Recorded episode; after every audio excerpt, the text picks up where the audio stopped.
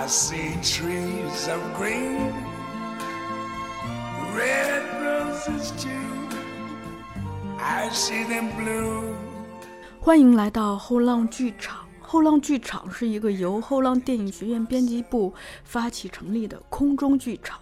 我们依托于后浪电影学院和后浪剧场两大品牌图书，邀请影视和戏剧领域的创作者与观赏者、教学者与研究者、爱好者与评论者，与我们一起观察和反思当代社会的艺术创作与文化生态。试图接通一线创作与理论总结、本土经验与国际潮流、创作表达与聆听鉴赏，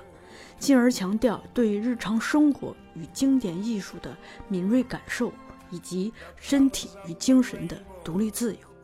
So pretty in the sky, are also on the faces of people going by. I see friends. 大家好，欢迎来到后浪剧场，我是小树。今天是二零一九年一月一日，在进行了漫长的中场休息之后，我们接着启动和姜老师聊天的下半场，接着听姜老师结合自己的求学和教学经验，来具体的讲一讲《激昂的幻梦》这本书以及书中的内容对于演员、表演爱好者，甚至是普通人的影响。其实咱们刚才聊了那么多，不小心已经把第一部分和第二部分，甚至第三部分也融入进来了。但第三部分还是想再讲一下，就是也算我们俩的一个好奇吧，还挺好奇您当时在九十年代，对吧？嗯，对，怎么会想到是一个什么样的契机，会想到想要去美国去求学，而且选择了方法派的这一套？啊，我在呃中戏毕业以后，我就去工作了。因为我当时是在北京京剧院，所以呢，就是也跟他们搞了一些现代京剧。我肯定可老戏已经人家都是成熟的，搞了一些现代京剧。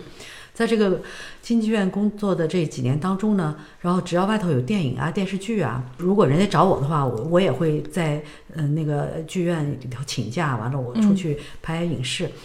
然后经常因为电视剧、电影的有一个特别特殊的情况，就是它总得等，尤其是拍我们当时拍电影啊、电视剧都是嗯实景嘛。我记得有有一次我们是在那个康熙草原和那个圆明园，而且拍的是一个香港的一个鬼戏，然后演员都是非常当时香港非常有名的演员，然后每每天那个冬天啊都得等。然后等啊，然后要不就等那个风，哎呀，今天风不来，撤撤撤，今天不不不不能拍了，因为风没来，然后就撤，我就坐在大巴又回到回龙观，当时回龙观就是 蛮荒之地，回龙观。完了，呃，前不着村后不着着地儿的，有一有有一个像招待所还是什么，反正是一个单位的，是一个什么，我们就一我们那个剧组就住在那个地方，要不然就是突然今天去了以后刮大风，特别特别冷，然后又在那儿等。然后要不然就去到圆明园，圆明园的有有一个角落是真的是很荒凉那个时候，然后也在那等，好像是等阳等阳光，然后要不就等马，反正就是在那等。当然这个是一个戏了哈，之前也是别的一些戏也是等等演员，然后等这个等那个，反正都是等，等的我就觉得真的特别特别的觉得特浪费，浪费时间。对，特别浪费。我就觉得我哎呀干什么我就一天到晚在这等。当然，可能是那个时候还有很多的干劲儿，觉得如果如果我是导演的话，就就已经坐在一个导演的职位上了，我可能就等啊，因为这是我的作品哈。嗯。但是那个时候呢，是作为副导演，有时候作为演员，所以总是在那等。后来我就想，哎呀，不行，我我我我不能这么等下去哈，我什么时候才能等到 等到头啊？对，等到头啊。因为我一直是还是比较喜欢英语哈，我就说啊，那我就学学英语，我就在那学英语，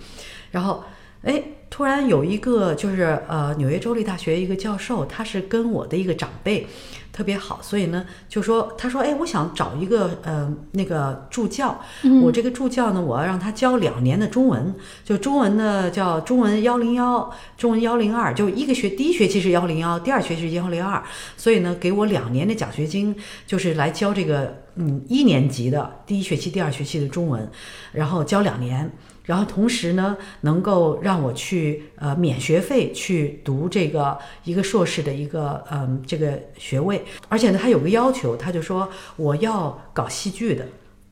因为呃，之前他已经找过，呃，等于之前他已经找过两个老师了啊，两两两两个这个去读书的，一个呢是呃孙慧柱老师，孙慧柱老师呢是上海戏剧学院的，后来是社副院长哈。然后他又跟那个谢呃谢格纳学了那个呃环境戏剧，对吧？然后现在立志在做的这个呃人类呃表演人类学的这个这这个研究，嗯，所以呢也是非常非常在中国非常有名的一个嗯戏剧戏剧方面的呃学者哈。嗯，然后然后他的后面的是谁呢？他的后面是叫胡雪华，他俩都是上海的。胡雪华当时是呃非常有作为的一个年轻的一个导演。在上海，我的我的前任啊，在那儿在那儿 读书教中文。完了之后呢，他说：“哎，我觉得我还是想找这个搞戏剧的，因为这个教授他是个华人，哦，然后他特别喜欢戏剧，所以呢，他就说我还想找呃这个找戏剧的人来教，因为教中文的时候，他就会发现可能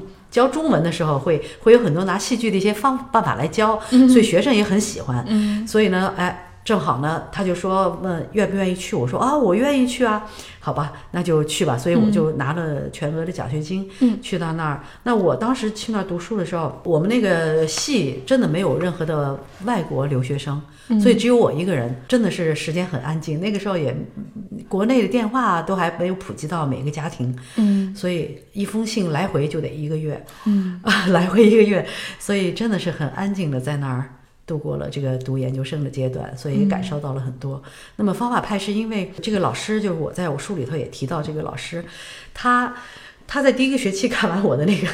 表演以后，然后他并没有嫌弃我，完了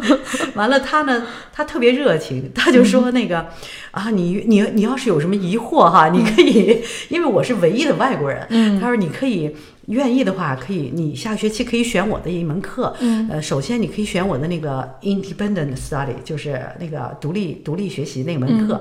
我说啊，好好好，所以我就独立学习的课的时候，其实已经跟他在学方法派的东西了。后来他就说，好吧，那你就接着再再再上我的这个呃这这些课。后来那个时候我才知道，哦，原来这是方法派，因为我在去美国之前。那个时候是八十年代末的时候，嗯，暴露了，暴露了我年龄，就是那个时候有很多翻译的文章啊，书啊，书不多，翻啊书也蛮多的，翻译的文章也很多。当时有一篇文章我特别记得。好像是在一个叫戏剧外国戏剧上的有有一篇文章，就写到一些演员，比如说其中我就特别记得是梅梅尔斯利普，嗯，因为当时我当学生的时候，我们就看了他的那个上位的上位的女人是吧？对，哎中位哦法国中位的女人，法国中位的女人，法国中位的女人，对，然后就讲到就是这个演员是方法派的演员。哦，当时叫方法论的演员，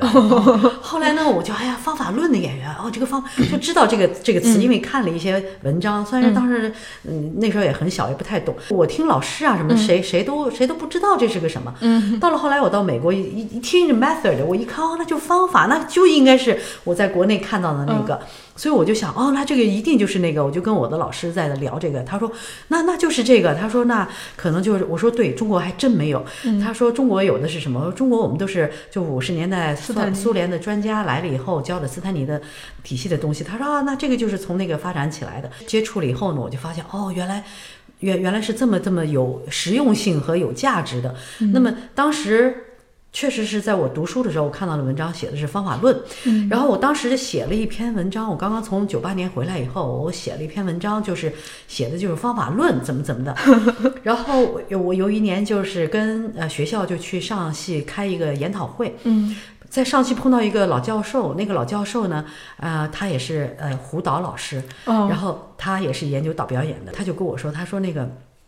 我要给你一个建议，他说这个论不好，他说原来是以往有方法论，也有偶尔的提到方法派，他说我觉得论不好，论呢就是它是一个派别，就像斯坦尼或者布莱希特或者格罗托夫斯基，他说这个的论呢就觉得好像是一个他当时给我讲的原话我不我不记得了。然后他说我建议呢还是用派。嗯，后来我觉得哎，确确实实是这样一个道理。嗯，所以呢，就说我就从我的在中戏发的一些文章，或者在上戏或者在别的地方发的文章，我都用这个方法派。那么方法肯定要打上两个引号，因为在美国它只是一个 method，对吧？就是方法。派呢其实是中国加上的一个，这个就是一种缘分嘛。然后确确实实，后来我回来，我回来以后呢，我就教的那个班呢，就有很多就是这个呃方法派的这些这些理念，还确实用了一些练习。啊、因为虽然说方法派有很多对质疑，质质疑是作作为就说需不需要那个情感记忆，嗯。其实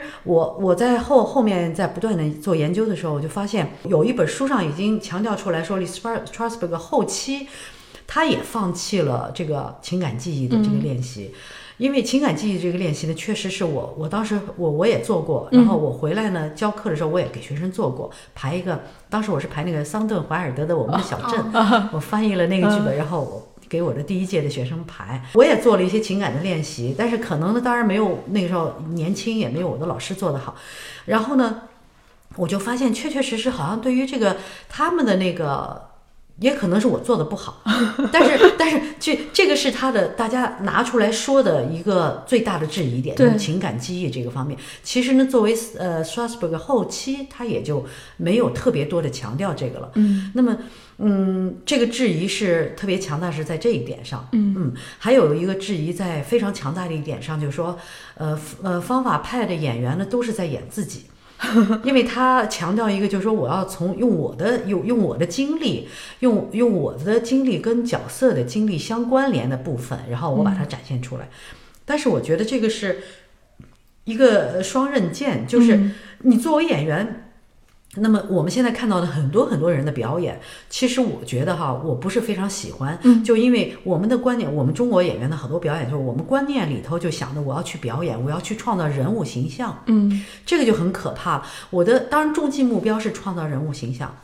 但是呢，我们就我们的所有的手，我们所有的一切都是为了那个人物形象，那么我们就失掉了在这个过程，就是在这个过程当中，我们是要怎么样出现那个人物形象。嗯，那么其实作为作为演员来讲，我不可能把我抛弃掉，对，去成为另外一个人是不可能的。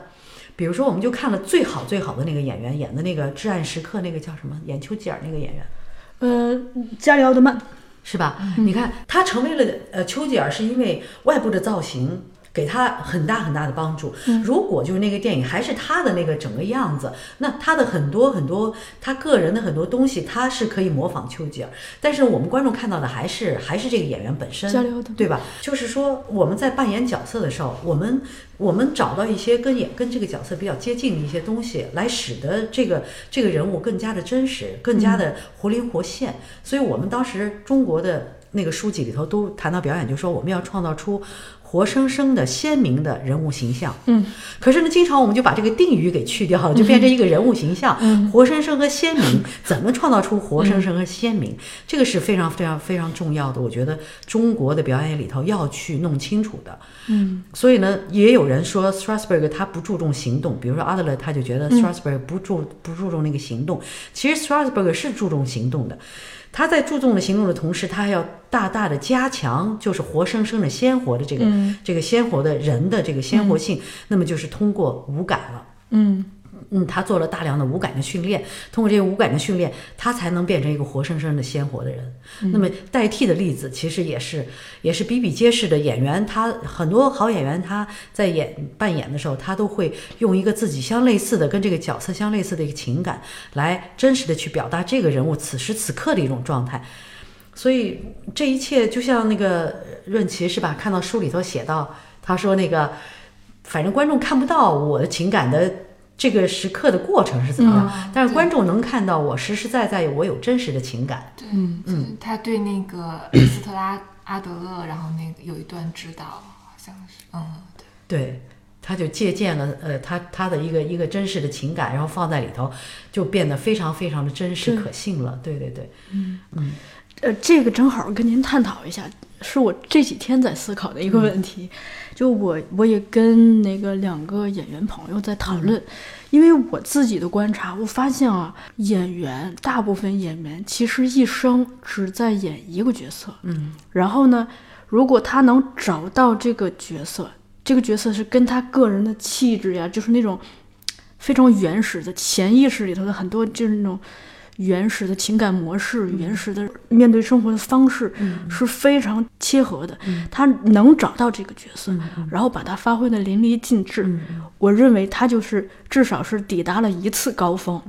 然后呢？有的演员抵达这次高峰之后，就一直在走下坡路。只是如果这个高峰够高的话，他的下坡路长一点。有的演员呢，他不满足于此，他总想探索。他，但他探索的，我我感觉，大部分演员来说，好像只是对这个高峰的丰富，而不是另一个高峰。对对，这当然只是我的一个观察了，因为我我看到就有一些演员的他表演，我能用一些词都能给他概括出来。嗯对，然后呢，就跟两个演员朋友讨论的时候呢，其中一个他说，他以前会相信千呃一人千面这个说法，他觉得人可以有这样子的可能性，但他实践中也不断的反思嘛，他反思慢慢的他觉得。似乎真的好像我说的，就是其实一人千面真的太难了，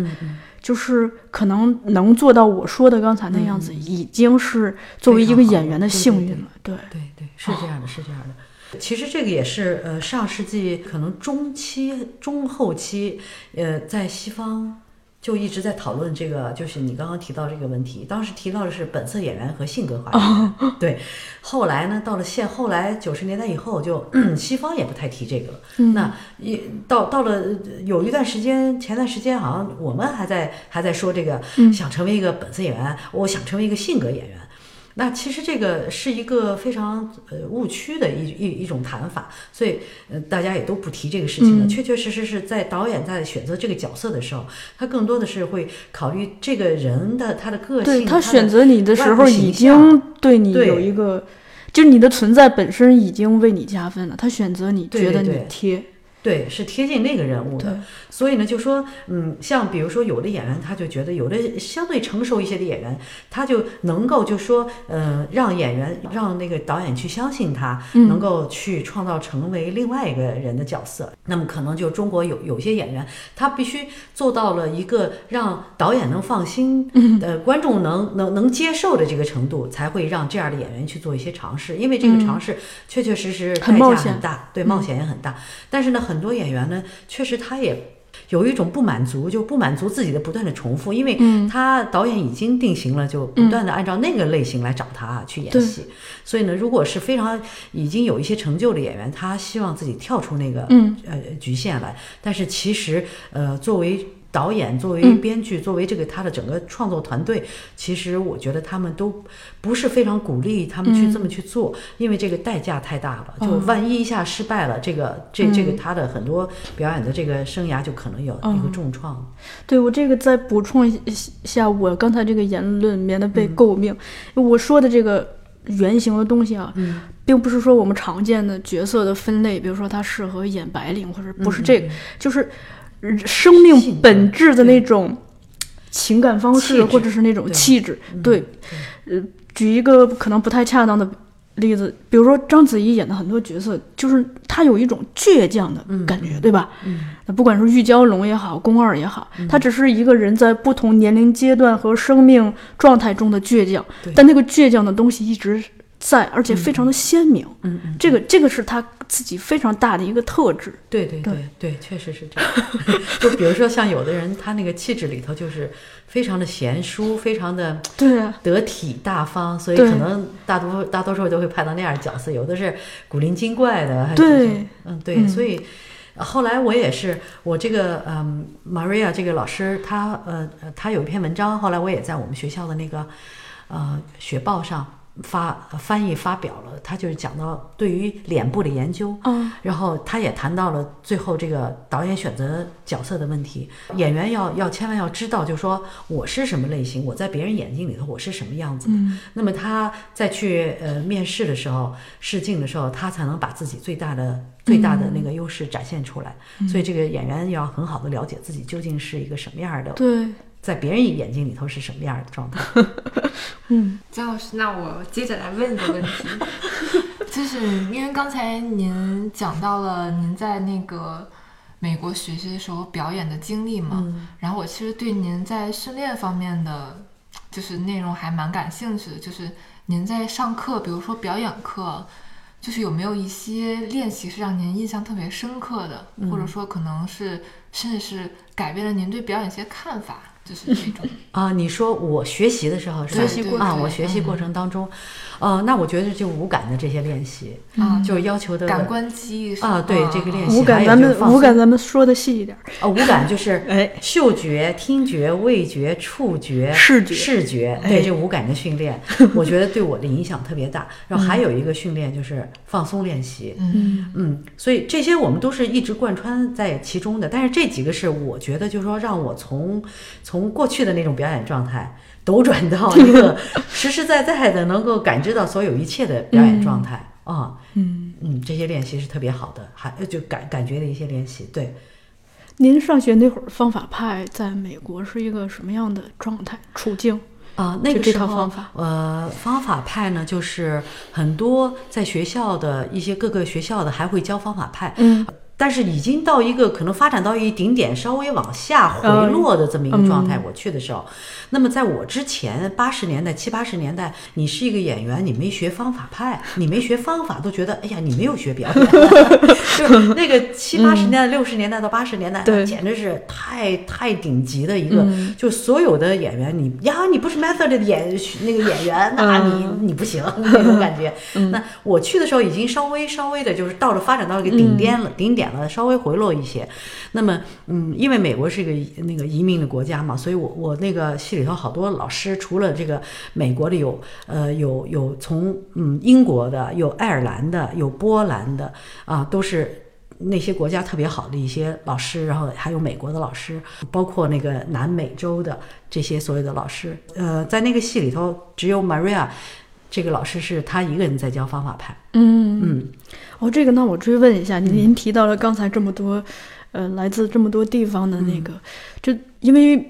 不同的地域会给人身体留下不同的这个痕迹，嗯，所以就您在接触这种来自不同国家、不同地方的老师的过程中，有没有发现到，就是他们身上，哎，很明显，这就是这个东西让您觉得很特别，对啊、这种东西，那很特别的，我可能比较印象比较深的就是这个 Maria，我这个嗯老师，我觉得他特别特别，因为他是他们家是来自于阿根廷，嗯。所以是南美洲，然后。他的那种热情，我从来没有，就因为美国人他很有礼貌，他有有时候呢，他会他会非常讲究，就是说跟你说嗨，然后啊，就是你好吗？比如你说啊，我挺好，每个人都说 good good，然后他说啊 good，然后就走了。完了有一次说 hi，how are you？我说哦、not so good。完了那个人就愣了，愣了一会儿，怎么会这样打？OK，然后他就那个人就很难受，嗯，因为他盼望的你就说 good，对吧？然后我来个 no，not so good。所以呢，就是说他们很礼貌，然后他不是就是说很想介入你的生活，嗯，但是我我这个 Maria 吧，这个 John Mathers 真这个老师 绝对的热情，嗨呀，就抱着我就那个拥抱啊什么的，哎呀，热情的，我突然因为我又是个外国人，我们系又没有那个第第二第二个外国人，嗯所以呢，我就觉得呀，跟他在一块儿的时候，就是能让我感觉到那种那种热情，他对你的欢迎啊，然后再加上呢，又跟他在这学方法派，他又很慢慢，他他又很慢慢的一点儿一点儿的跟我讲，因为那个时候毕竟、毕竟刚去美国嘛，还有那个那个语文言文化的这种东西，还是让我感觉到一种。非常 shock 是吧？所以呢，但是呢，就是说在这个过程当中，他就是用他的一个特别热情的一个方式，阳光、太阳、南美洲的一个方式，然后让我感觉到哇，就是好像让我也放松下来了。尤其跟他做了很多很多方法派的一些练习，确确实实每每个老师真的是不一样的。有的是我一看就有的老师呢，比如说我那个波兰老师，那个波兰老师其实在波兰他是属于有点像他的级别有点像嗯北京人艺的首席导演这种的。啊，然后呢，他后来年纪很大了，那个很帅的一个老头，然后到了美国，然后还有一个老师呢是爱尔兰的，爱尔兰的那个就好像真的是爱尔兰的艺术家似的，总是很忙碌啊，头发总是很乱啊，那个就是让让你感觉到完全跟那个波兰的那个完全 特别不一样的那个感觉，然后跟那个南美洲的也完全不一样。然后我的一个舞蹈老师，因为学了舞蹈嘛，我那个一个舞蹈老师是我们系的那个。呃，副系主任，然后他上课就是永远有一把比呃有桌子比这个稍微大一点，他永远是坐在那个桌子上，盘腿坐在那个桌子上，那个桌子肯定放在大大的舞角我那个那个舞舞蹈教室的一个角落，然后他永远是在那个角落，所有人都是要要汇集到他那个角落去的那种力量，坐在那儿给我们上课，然后总是，然后他我就觉得他就是一个一个就是好几代在美国的那那那样的，他会很有礼貌，但是呢。他呢，就是就就跟他们别的老师就特别特别的有一种怎么说呢？我觉得有一种距离感的那种感觉。嗯，但是那些老师，包括波兰的呀，呃，波兰的就老师，我就觉得好像很容易跟他交往，因为毕竟。波兰还是跟咱们的社会体制原来之前有一些相像，所以呢，他也能理解我，我觉得他也很能理解我。然后，那么就是那个阿根廷那个 南美的那个老师也特别特别的热情，还是很很很有意思的。真正的是啊，然后还有好多学生也是非常的非常的不一样，而且我就我就觉得他们的学生，他们的所有的表演的要交的作业的状态跟我们。都很很不相像，对吧？对，非常的，他可能很多时候他不需要你有个特别完整的，像我们总是一个很完整的。我们在追求完整性，对，有头有尾。但他那个呢，就是几个瞬间，比如表演课的话，就几个瞬间，你只要锻炼到那几个瞬间就可以了啊。所以可能是这样的一些区别。呃，刚才姜老师说这这番话，我我感觉至少有两个意思，一个是您讲话的内容，另一个就其实就是您。您所描绘的这一些，就感觉就是一次生动的人物观察的汇报，对，就是 向听众的汇报。大家也可以感受到姜老师在年轻的时候，呃，那种最直觉的对老师和同学的一个观察和感受嘛。对这些东西，我觉得都是特别宝贵的，而且不同的人会，不同的人描述出来会是不一样的。对，而这个东西恰恰就是你的方式。你你你所观察到的，你所体验到的。哦，我刚才突然想到了一个，就是因为您刚才讲到您在美国学习的时候，可能后来您又当了老师，从学生到老师这样一个转变。然后我记得就是，嗯，《激昂的幻梦》这本书最后，呃，斯特拉斯伯格他要提到关于对于戏剧教育的一个思考。对，他。他说的一个观点，就是让我印象很深刻，是他觉得现在的很多学生，他们学的是知识，但是他们没有掌握智慧。嗯，所以我不知道，就是您在后来当了老师以后，嗯，您在教学中是不是也会有这种，就是从学学生他们的学习状态中会发现这种。可能存在一些弊端，这些，嗯，对对对，那肯定是因为可能这个呢，就跟咱们中国教育里头那个教书育人哈，我们在教书教技能，还要教会他们如何去生活，嗯，如何去如如何如如何成为一个真正的人。那在这个过程当中，我觉得。我我我经常会用一个，我就是刚刚我提到那个我翻译的一个剧本，就刚刚呃来来到中国给我第一届学生排的那个桑顿怀尔德的那个我们的小镇，我们的小镇呢是十九世纪二十年代在。呃嗯，美国演出的一个戏，然后因为桑顿是受了中国文化的一些影响，而他在那个里头无时无刻都都都都谈到了，就是说这种永恒的东西，其实永恒的东西就是人的一个生命。嗯，所以呢，我我在教学生的过程当中，当然确实是我会跟他们讲，就是说我们作为人要如何面对这个生命，我们要如何面对我们每一天的，我们每一天，我们每一个时刻，我们怎么去更好的去完善自己，嗯，更好去能让我能让我自己知道，就是说我所。所做的这一切的最终极的东西是什么？嗯，那么其实我觉得这个，当然这个智慧可能就是这个方面，只是我我就拿这个作为例子来讲，就是说 Strasberg 说教会一个智慧，那生活生活也是一个艺术，生活也是需要有智慧的。嗯，那我就经常会给每个班的学生，只要是他们出现一些，比如说学习上的，就就比如说作为学习心态上的一个问题。像我上个星期，上个星期四，我给我的学生就为什么就是上一天的课，上午点呃上上上午点评，看他们的作业点评，然后下午呢就开始再给他们讲，讲了三个多小时，就关于就说他们要怎么面对面对学习，面对人生，面对他们的未来，嗯嗯，怎么样智真的是怎么样智慧的去生活？因为你只有真正是智慧的去生活了，你才能做好你所有应该做的东西，而且东西融会贯通的，都能够帮助你成就你作为演员的这个所有的技能哈。所以呢，我就经常是拿那个桑顿怀尔德的我的我们的小镇来来来做比喻，就是因为他所有的时候都说我们要。无时无刻的都要过好每每一天的生活，我要意识到每一天我们生活是每一分钟秒每一秒钟是以这样的方式在进行着的。那么就是我们到了最后，我们可能生活当中我们都会忽略掉了哦，原来原来那些东西都在，因为我们的小镇里头有一段戏，就是这个女孩生了孩子以后，她就呃，她就难产就死了，死了以后呢。他就到了墓地，最后桑顿是特别特别好的一个戏剧家，就是他不拘泥，就是说这个剧本，我前面是相对来说是那样的现实的一种叙事方式，到了第三幕，我完全是跳跳跳到一个非常非常呃非现实的一种方式来描述这个场景。第四呃第一幕、第二幕全是在真实的生活家长里短，完全是家长里短建构起来。到了第三幕呢，就是一个墓地。这女孩就到了墓地，送葬的人来了以后，所有人在墓地。这个女孩就说：“哎呀，我原来没意识到，怎么这么这么快，我就生命就结束了。”她说：“我特别想回去再感受一次。”后来呢，其中有一个人就是作为一个引导者吧，就是说，就舞台监督的一个职位，就是他会贯穿、关联所有的戏。小树看过这个剧吗看过啊？你看过吗？没有啊，那我就呃，可能大多数人听众也大多应该没有看过，所以我们需要铺垫一下。然后呢，他呢就要求说，我能不能回去？然后这个作为舞台监监督这一角，他是一个串串场人，他就说我建议你啊，哦，那些死者都说不要回去，你千万不要回去，你会后悔死的。但是呢，这个这个女孩还说，我真的还是想回去。后来有个人就建议说，你回去可以，但是你千万千万不要选择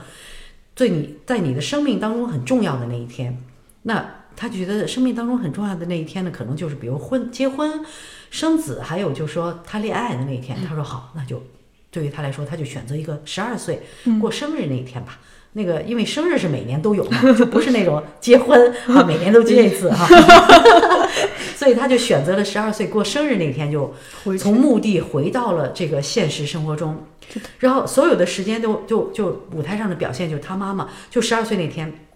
他妈妈下来做早点，是个冬天，很冷，就在那儿叫他，Emily，你快下来，说那个你如果觉得冷啊，你可以到楼下来，那个一边穿一边穿衣服，在火炉边穿衣服，然后赶快把你弟弟也叫下来，你要不然你们上学要晚了，就是絮絮叨叨一切。这个 Emily 呢，她回来了以后呢，她是作为一个死了的人回来，但是她整个感觉还是像她十二岁那个感觉。嗯，他他就说呀，妈妈呀，我说这个时候，我的后脑勺每次说这个时候，后脑勺都哇那种 紧起来的那个感觉，嗯。因为他说我从来没有意识到我妈妈还这么年轻过，我从来没意识到，就说原原来这一切都是存在的，但是我从来没有看到过。就我他现在的印象只有妈妈还是他死去之前的那个，你有上了年纪的，他从来没有看到真正的看到过妈妈还这么年轻过的那种感觉。然后他就他就觉得自己，而且妈妈不断的不断的在叫，他就跟妈妈说说妈妈我在这儿我在这儿你看看我吧，然后。然后妈妈呢，肯定还说：“哎呀，艾米丽，你赶快下来！你看你这个就就饭都要凉，你赶快把你弟弟叫下来。”忽略所有的一切，就因为好，比如说嘚嘚嘚下来，弟弟也下来，但是弟弟没出现。然后呢，他就马上想到过去，肯定是急急忙忙下来。然后呢，啊，急急忙忙这啊走了走了就走了。然后大家都那种交流都没有真正的这样有来有往交流起来。他就说不行不行，我受不了了，我我我我不能再是再这样了。他他就问那个舞台监督，因为舞台监督都是一直是在那站着看所有发生的一切。他说人是不是都是这样的？舞台监督是对，除非智者，除非一个智者。他说一般来说人都是这样的，嗯他只有或者死了，他能够意识到，但或者除了智者以外，就是死了死了的人能意识到这一切。Emily 就说。不行，我受不了了，我要回去，我要回去。嗯，然后他回去。哎呀，当时我我也是翻译那个剧本的时候，天哪，那个时候我就在那儿翻译那个剧本，还是老式的那个电脑，因为很早，很多年。很多年以前嘛，哇！我在翻译那一段台词的时候，真的，我现在想起来，哇，哭的一边哭的真的痛哭流涕。为什么？因为接下来，哎呀，我现在又开始情情情情感又开始波动了。就是你看，这都情绪记忆啊！我记得那个时候的情景，所有的情景，我翻译的那个时候的情景全都再现了。他就那段台词太太直接、太直白了。就是作为一个，后来我就特别不喜欢很多，就是说。文学造诣造诣非常高的一些翻译家，他们翻译的剧本吧，他就不适合于演出，就是他不是站在一个人的就是说话的一个角度。那么，我是作为一个呃导演，作为一个懂表演的演员，然后这个角度来翻译这个剧本，就会让这个剧本是易于人说话的。所以他那个剧本就说要离开之前，他就冲到了外头，就看到了什么？他那句台词我记得几句，就说几句，说再见了，妈妈的热水浴。嗯，再见了，门口的向日葵。再见了，白色的篱笆，就是那个是叫篱笆吧？就围栏，围栏，白色的篱笆。再见了，好像他们家那边有个杂货铺，是谁谁谁家的杂货铺？再见了，谁谁谁谁家杂货铺？再见了，那个就他所有的再见一些东西都是实实在在每天要去做的，每天要面对的。哎呀，当时就是翻译到这个的时候，真的是真的是不能忍了。确实，我们忽略掉了很多很多东西，所以。因为这个剧本，使得我又接接接跟方法派的这个所有的就五感的五感的挖掘，人人的这种放松，实实在在，你要成你要真正的作为一个人的这种感知的存在，包括这个桑顿的这种站在一个特别大的一个智慧的角度来看待人生，来看待你所做的一切，那么。所以，这这这一切的一切，我就经常会跟学生去用这个剧本去跟他们告诫他们，就说你们不要觉得你们的生命是一辈子。就包括星期四，上个星期四，我就给他们算了一个账，我说你们算一下这个时间，我说你们觉得你们的时间都是无限的。我说我告诉你们，我从戏剧学院毕业到现在，我就就这么一下。我就一下子到我现在了。我说我都没觉着，我现在还把还包括 我们毕业典礼或者在胡同里头，包括当时呃那个胡同到了下雪的时候，经常还下雪，根本没人走。南锣鼓巷安静的，根本没人走，那个雪全冰都堆积在那个路上，只有一条道，就是人骑自行车走路的那条道，非常窄。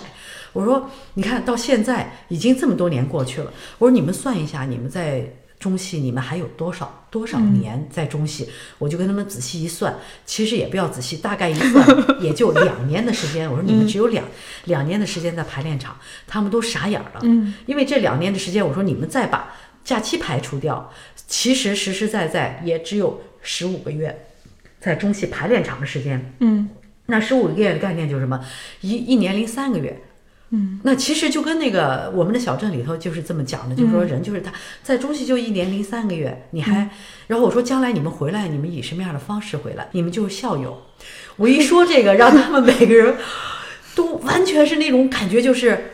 因为有有的我的毕业的学生也来看我的时候，也是以校友的方式来校友，所以他们马上就感觉感知到，就说作为一个学生，我要去怎么样有智慧的去。面对我的学业和我要要做的所有的事情，所以我觉得呢，这个可能只是一个方面哈。但是呢，就是说我我觉得我尽量的把我能感受到的生活当中的所有的这些嗯需要告诫年轻人的，我会跟他们讲啊，包括所有的一些行为行为的约束啊，或者一些教养方面的一些。嗯，修养方面的一些东西，因为确实是可能现在年轻的妈妈们都比较忙，都比较 忙着给他们孩子们挣挣钱，让他们有个很好的生活，所以就忽略了他们的这种修养教养方面的教育。所以呢，这个也是非常非非常大的，就是说我作为老师这些方面，我也会不断的在。在修正他们的所有的这个行为不得当的一些东西，或者是接人待物当中的一些，我希望他们能够真正的是一个真实的状态，一个是以诚相待的一个状态去面对所有的人。所以我我我努力的是朝着这个方向去带领他们。所以我想希望他们能够是真正的能够，嗯，是有有有一种智慧的一种一种心态，一种生活的一种状态吧。嗯嗯，这个肯定是要要要。大力的去做的，嗯。嗯，就是在中国的汉字里头啊，智和慧是不一样的。嗯，那个智，就是您看写法是知日，嗯嗯。啊，就它其实还整体上就是还是跟五感五觉有关系的，嗯。就是它它是我们生命所直接所见所闻，嗯。对，哎，这样接触接触到的一个嗯嗯。慧是什么呢？慧底下是个心字对。底，它是跟心有关系的，是是我们的心所领悟到的事物的本质的东西。嗯所以，其实智和慧是可以分开的。嗯智主要是说我们所见所闻所触摸到的万事万物的不同，嗯慧是我们的心所感悟到的事物本质上相通的东西。嗯所以有人说你有慧根儿什么的，其实是一个极大的褒奖。因为那个我前一阶段就是在李浩老师的这个朋友圈看到一条那个一段话，他是这样子的，他是说他听说他们的学生在那个毕业大戏没好好排，嗯。然后呢惹的那个就是嗯负责这事儿的老师挺不高兴的。嗯。他说呢，他作为这个班应该是班主任吧，他知道这个信息的时候，首先就站在老师的观点上，他也不高兴，说孩子怎么可以这么不认真、不负责呢？他很快就是跳脱出老师的身份，他站在一个旁观者的身份，他会为这件事感到悲哀或者是可惜吧？可惜在哪里呢？他就说了一下，他说。人的生命无非就那几天，数着指头就是什么三万八千天还是什么，我都忘了啊，就无非活长活短也差不了太多天。那为什么一个生命跟另一个生命的质量会是不一样的呢？是它的长度吗？不是，我们每个人选择面对生命的方式。他其中有有这么一几句话，我印象特别深刻。他说：“你就是你每天面对的人，就是你此刻所做的事儿，这一切，这一切汇成了你自己。”我也经常在想，就是我们不是说，我觉得我有一天会变成谁谁谁什么的，我们就是此刻的你自己，而这这一切，每个人都是带着自己的历史来的。你的历史就是你过去曾经遇见的人，你曾经做过的事儿，你自己读过的东西，你思考过的东西，这一切它以一种无形的东西化解在了你的生命里，让通过你的言谈举止，通过你整个人物的状态神态表现出来嘛。再一个就是说说到这个生命的本质啊，就是会会所指的这个本质，就我想到了润奇最近正在编也刚刚下场的书，叫《失忆的身体》，就是雅克勒考克的那一本。哦，那本书也对，，您看那本书它，它讲的也就是生命的本质嘛，嗯。就是它它尽管透过什么风雷闪电，透过 透过万事万物，世间的万事万物，但但它可以看到生命最本质的那些东西，比如说雅克勒豪克他有一个核心的概念，就是人类共通的诗意本质嘛。它实际上就是把一些世间万物那些抽象，我们看来很抽象的东西，然后可能用一种方式把它转化出来，变得具体化，然后再把这种东西内化到演员的身上，对，然后从而让他的表演中他的动作会更有质感。对，但这个是他是说表演，但是我觉得他，因为当时小树有一次打饭上，然后还跟我说说看完这个书，感觉就是像自己小时候那种想要的那种看世界的方式，就好像你突然获得了一双全新的眼睛，然后你突然可以透过这双眼睛看到了很多不一样的东西，就是从所有普通的东西里面去发现那种不平凡的时刻。对对。对。对，这个诗意的本质，咱们这样说有点抽象。我简单举个例子，就比如说那个我在一些练习中看到的，比如说练习中老师让，比如说你演一滴水，你是一滴水的，你是小溪的状态，你是小河的状态，你是一个湖泊的状态，你是一个呃大海的状态，这个不一样的。那这个它是同样是一滴水，它可能是一个水的量，或者是整个这个形体状态的嘛。那表演中可能这个东西就是，如果你你抽你把刚才我说的那些东西的那个抽象的那个感觉能 get 到，然后你把它用到你的表演里头。你你你给自己的表演划分一个级别，说我此刻是一滴水，我此刻是一个静止的湖泊，我此刻是一个潺潺的小溪，这这样子的话，就就等于是不管是看表演也好看水也好，你看到的生命它抽象出来的那个万事万物的存在状态，对吧？对那你们要这么讲的话，我觉得再给你们再再再更加简洁一点，就是桑顿海尔德《我们的小镇》里头就讲到，他是说，呃，古巴比伦的人也跟我们现代的人一样，一日三餐，然后呃，十六个小时以后就要睡觉。跟我们现在人是一模一样的。我们现在所有的这个状态也跟古巴比伦一样，跟我们过去的，比如夏、商那样的人一样。因为它日出月对对。日出日落，月升月落，一直是亘古不变的在啊，对，所以人的本质就是这样，就是说我们跟过去的人也这样，但是呢，过去的一切早就早就已经成为了一种缥缈虚无的状态。对，是这样子的。对，所以呢，但是人这个本质留下来，你还是要过好每一天你的生活，因为巴比伦的人、夏商的人也是这么过，唐代的人也是这么过，所以呢，就是说不要以为自己的生命就肆意的就能浪费，因为之前一千多年、好几千年已经过去了，那个时候人早就已经对，不存在了。还还回到生命这个主题啊，我我也经常在想，那就是我们有限的这个寿命，嗯，就不管是作为一个植物也好，动物也好，作为人也好，总归它会过去。那什么会留下来呢？那至少就我们现在目力所及的很多伟大的艺术品，嗯，是留下来了，对吧？回到就说我在美术馆看到的那个展，它的主题叫“生命之树”。我跟一个 最近正在为自己的表演苦恼的朋友，我就跟他说：“我说，嗯，就是我特别喜欢‘生命之树’这个意象，因为如果一个东西是有生命的，比如说这部作品是有生命的，这个角色是有生命的，他哪怕将来这个导演去世了，这个演员去世了，但这个作品是永恒的，他他活在一代又一代影迷的心中，对，等于他自己获得了一个生命，而且这个生命会随随着时间在长，嗯而且它它会随着空间去旅行。嗯嗯嗯，这个东西是创造这个呃生命本身的那个人无法控制的，他获得了一个更长远的生命，所以我当时就跟他说，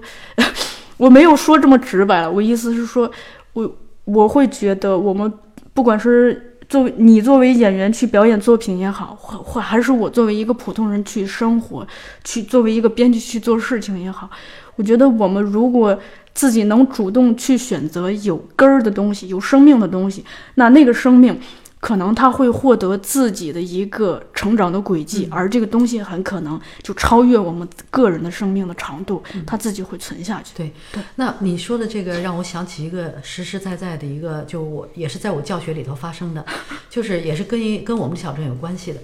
因为当时读这个剧本的时候，我就说，因为这个剧本我翻译完了以后，我特别特别喜欢，但是我很担心那个时候的小孩儿他们不能理解，不能了解。我说就换一种方式，我们不在学校读。我说我们今天，比如明天的课，我们八点半，我们准时大家一块儿在北海后门集合。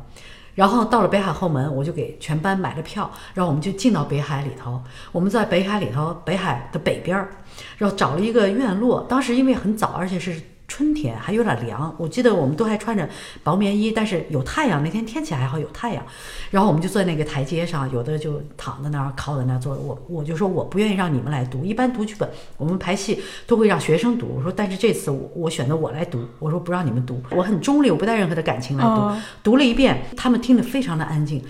完了，他们有的学生就想，哎呀，我突然觉得坐在这儿，我就想，我就想到我妈了。哎呀，就反正就是他们也觉得，就是说马上关联到自己的生活对了。后来我说，那你们觉得你你们喜欢吗？这个剧本？他们说，反正我们觉得是挺能让我感动的。嗯。后来我们又读了一遍，又读了一遍呢，我们又好好聊了，聊了，我发现确确实实那个剧本是能能能够让他们理解，能够让他们认知的。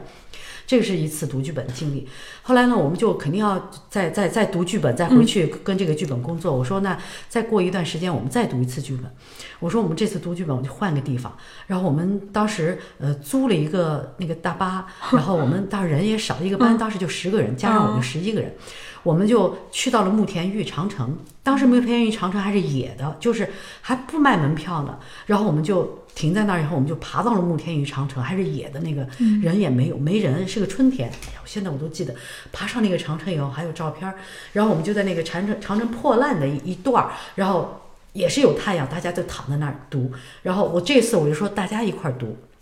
那么我就分了几个人，大家一块儿读。读完了以后，我说你们安安静静的就待一会儿，我们也不要讨论，安静就在长城上待一待，感受一下。就说你们要感受到的这个长城，包括你眼睛看到的远远的北京，或者是所有的这个长城旁边那那那些山脉，然后那些树木枯萎的一些树木，春天还没树还没完全发芽的给你们的感觉。然后那个时候可能已经到了中午，中午前后了，然后就有一些炊烟啊，真的就是远远的就飘在那个半山腰的那种感觉。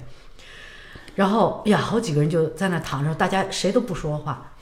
但是呢，从长城回来以后，我们再来到了到到了教室里头，然后再再一次工作这个这个剧本的时候。感觉又完全不一样了，因为他们感受到的虽然说没有从一个像小树讲的艺术的这种东西给他们的一种，但他们感受到了一种精神，就是这个长城留下来，或者长城，或者这个地方，或者这个天，这个地，远远的看到这个城市，给他们留下来一种精神。对，所以那种那种精神的东西是永存的。对，所以对于他们来说，那一次在长城上读读这个我们的小镇剧本，对于他们的那个身心的那个那个改变是特别大。这这帮学生到了现在一说起来，有几个人都说，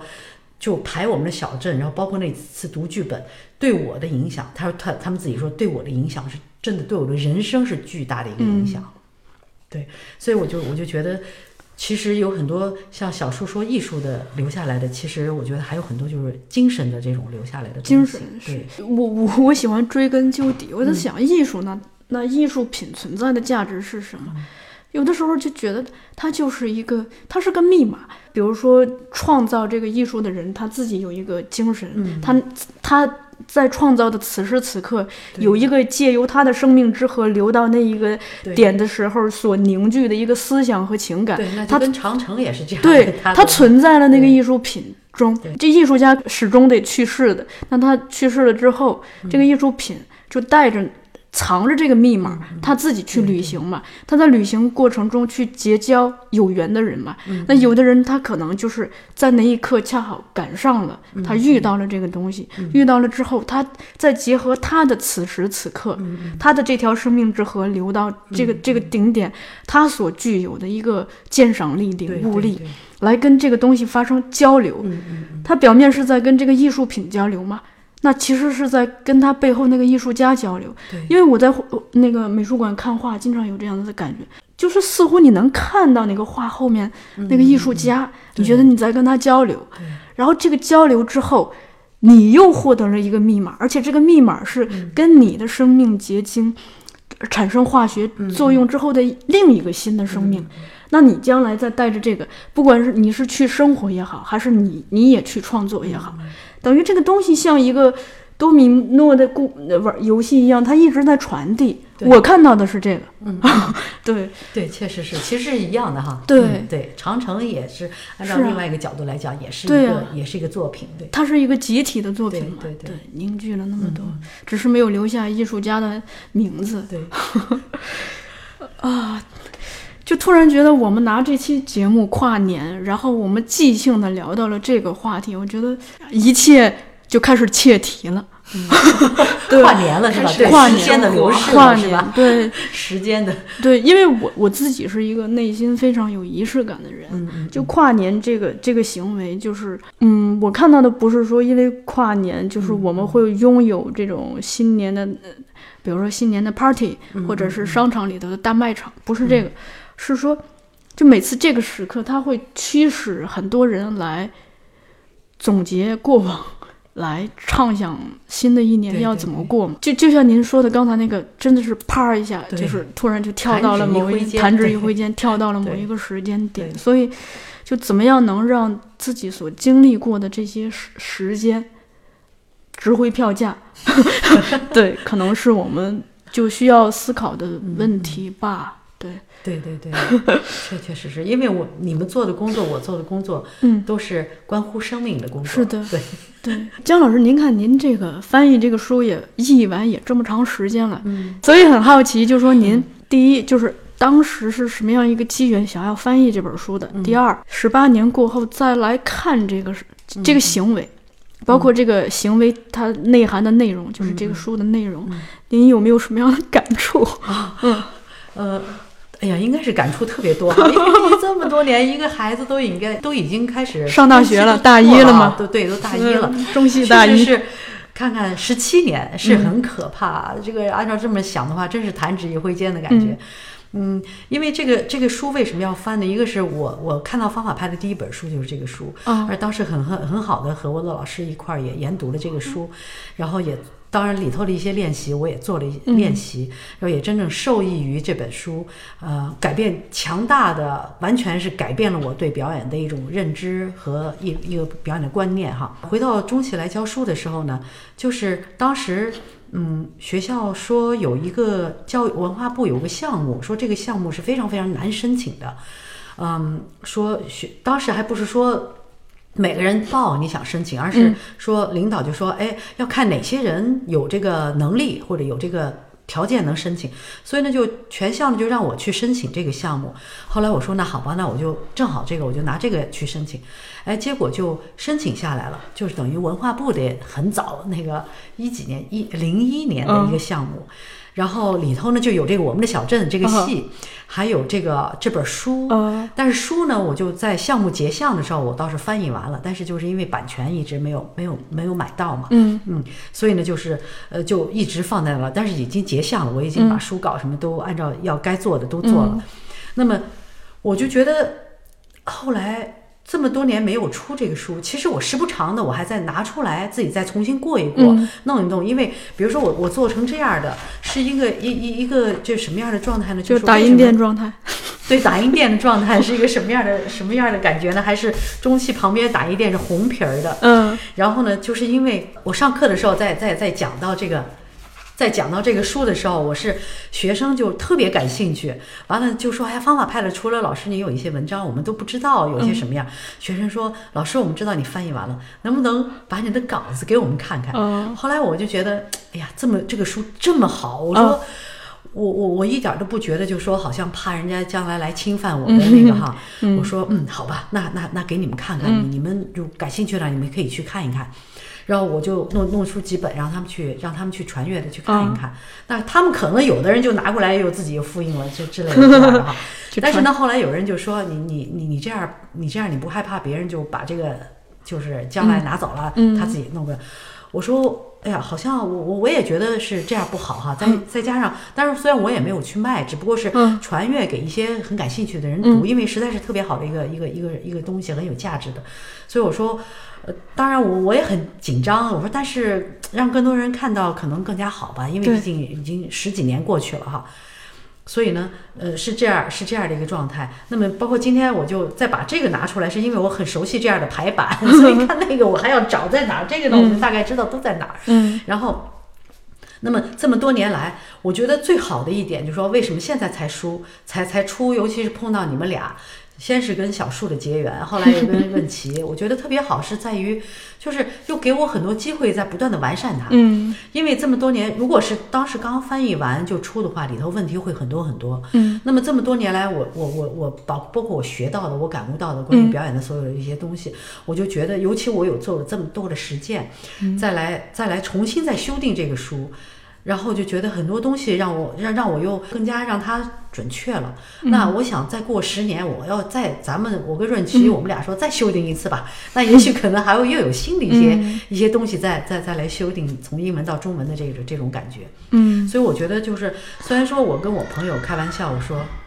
家庭家庭气息，对外面有孩子的 叫声，对对楼道里我们接受它。对对对，所以这个真的就是生活就是这样的。对，然后我我我觉得就特别好的哦，我就跟学生呃，我就不是跟学生，我就跟朋友讲，我说我特别像树懒，我说好像半天半天很长时间，我也不着急这个事情、嗯啊。然后但是最终出来的这个让我也非常的高兴，所以嗯润琪只要一给我返稿的时候，我我我一切的事情我都可以放下，我说好没问题，我我得就两三天以后，嗯哎呀我在哪儿哪儿，反正很快就给你，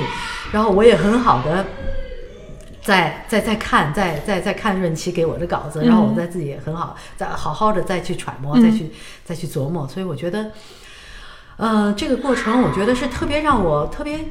愉快的一个过程。嗯所以我我我可能觉得出了最后的这个这个让我的高兴，好像在这个当初过程对，要在这个过程当中的这个这个高兴，这种这种嗯让自己的这种好像让自己特别满足的那个感觉，我觉得可能是在。呃，我我在修订，尤其是在跟润琪一一块儿修订的这个过程当中，我更加的愉快嗯和高兴。当然，最后出书的这个书呈现一个实实在在的一个实物放在我实物放在我的面前的时候，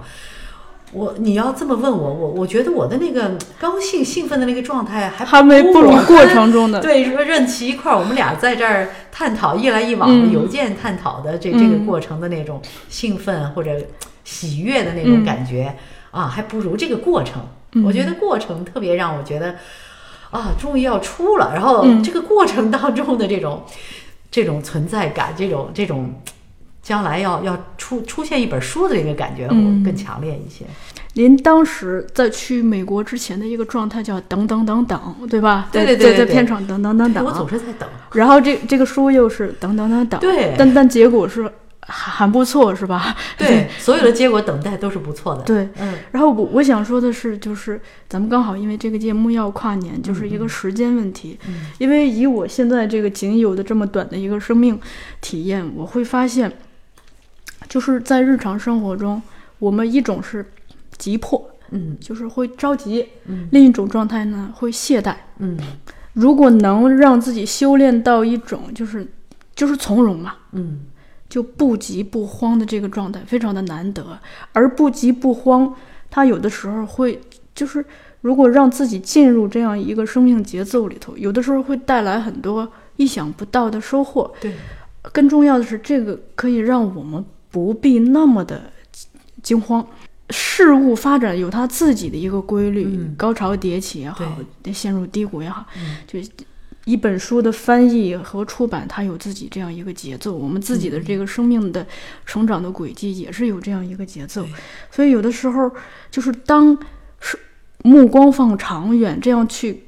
站在生命是一条河的角度嗯去看的话，可能就会想问题不容易陷入死角落里头。就我举一个。呃，我自己的一个小小例子、小感悟吧，因为我成长过程中，就是分有很多闲的爱好，就从小，比如说爱听呃港乐，爱听那个台湾的民歌，嗯小的时候爱看一些影视作品。嗯尽管我后来也没有，我也没有进入戏剧学院或者电影学院去学习，但后来就是我自己生命的这一条小河，嗯它七拐八拐的流到了后浪，嗯去做了这个表演书，去做了戏剧的书，嗯。然后后来我也借着我自己工作这个职能，去签了一些音乐类的书，嗯。呃，同时你你看，就是包括做这个后浪剧场这个节目，也是不是说我主动我自己在我的计划里头预设，而是就领导找到说，哎，咱们要么弄一个节目吧？嗯是这样，这等于是一切是这样子水到渠成，对对真的是水到渠成就走到这儿了。每当看到这样子的时候，我就会在心里头也是劝自己，就真的就不要看一时的得失，对，而是在乎就是让自己去进入一道一种从容的持久的努力，嗯嗯。因为你所有的努力可能不能立竿见影的见到结果，但嗯。站在生命长远的角度上之后，那些你所付出的真心，你所付出的勤奋、努力的汗水，这些东西好像凝结起来，最后都一定会以一个方式回馈你。对对对然后也因为这一点，我就是我最近有一个感悟，就是我发现我们建立的所有的好的习惯，一一定会在有一天，以一种你意想不到的方式，像一个礼物一样回馈你。嗯与此同时，我们所有现在不好的习惯，我感觉总有一天会让你付出代价，这是我对自己的一个对惩戒。对对对对对，嗯所以就回到咱们刚刚后来说的哈，嗯对于生命的一种一种认知了，一种认识，对，对，刚好我们马上就要出江涛老师这个嗯私事体系在中国。关于中国学斯坦尼的这个道路，大家到时候可以在这个书中寻找一些答案。但我最感慨的是什么呢？我觉得，就像斯坦尼自己的那些专著都处于一种进行式、一种嗯未完成式对。一样，其实他那些东西不是为了创造出来变成一个句号供后人瞻仰的，都是大家在不断的创作、教学和思考中，不停的在反思、印证这样一个过程中，来寻找最适合自己的一套东西的。对，斯坦尼说他创造的这些东西是为了，主要是为了俄国的演员的。我想我们今天其实主要，那我们。需要，不管是您作为教学者也好，或者是我们作为出版表演类的书的编辑也好，我觉得，其实我们大家可能更需要去做的是，通过学习这些东西来寻找到自己和自己所所处的时代以及自己所处的个人处境对话的一个方式。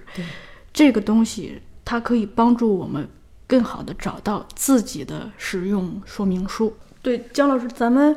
节目每次结束的时候会推一首歌，就像片尾曲一样的。我有对您推荐一个，对，就是那个是那个美国一个特别有名的唱唱那个爵士的，嗯，叫 Oh What a Wonderful Life。太巧了，我们的片首曲就是这个啊。这片首曲是我我以一脸固执和倔强的那个状态争取到的，当时同事都反。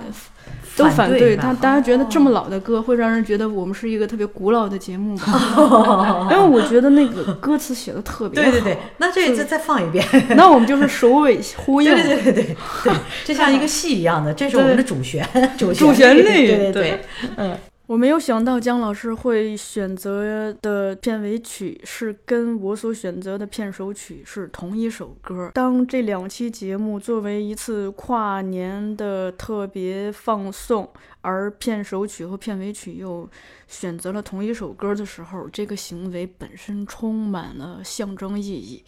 而且我想，很多听众朋友可能未必完整的听过我们的片首曲，所以这次就借着这期节目的机会，我们完整的听一下我们的片首曲，也是本期节目的片尾曲。然而，在正式听音乐之前，我还得播一下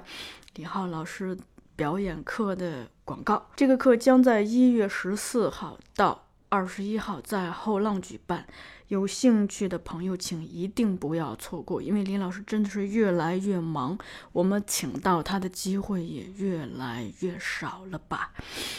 有兴趣的朋友可以在节目下方留言，然后与我们联系。最后，我还是要播送一下李浩老师曾经写过的这段话，啊，在这里我也就当是借花献佛。当是送给大家的新年礼物吧。他的话是这样说的：“对死亡的不同感知及态度，造成了各种人生。如果知道生命终将结束，而每一刻的当下就是生命本身，遇到的人所做的事交相呼应，就是这些，就是这些，这就是你。”如果能感知到这些，也许会少些身心分离、浪费懈怠。其实外面的世界是很美好的，你并不是你所认为的样子。创造或发现一些新的东西，会是不错的生活方式，而更多的创造力及能量，这正是演员的工作，也是作为演员的人所需要的。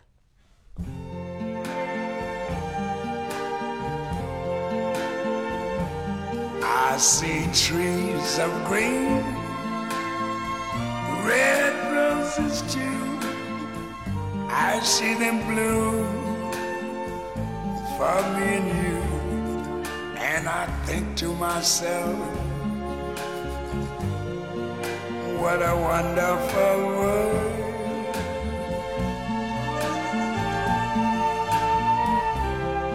I see skies of blue and clouds of white, the bright blessed day, the dark sacred night,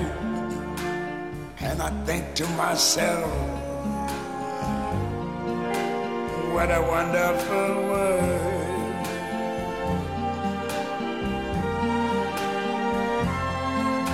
the colors of the rainbow, so pretty in the sky, are also on the faces of people going by. I see friends shaking hands,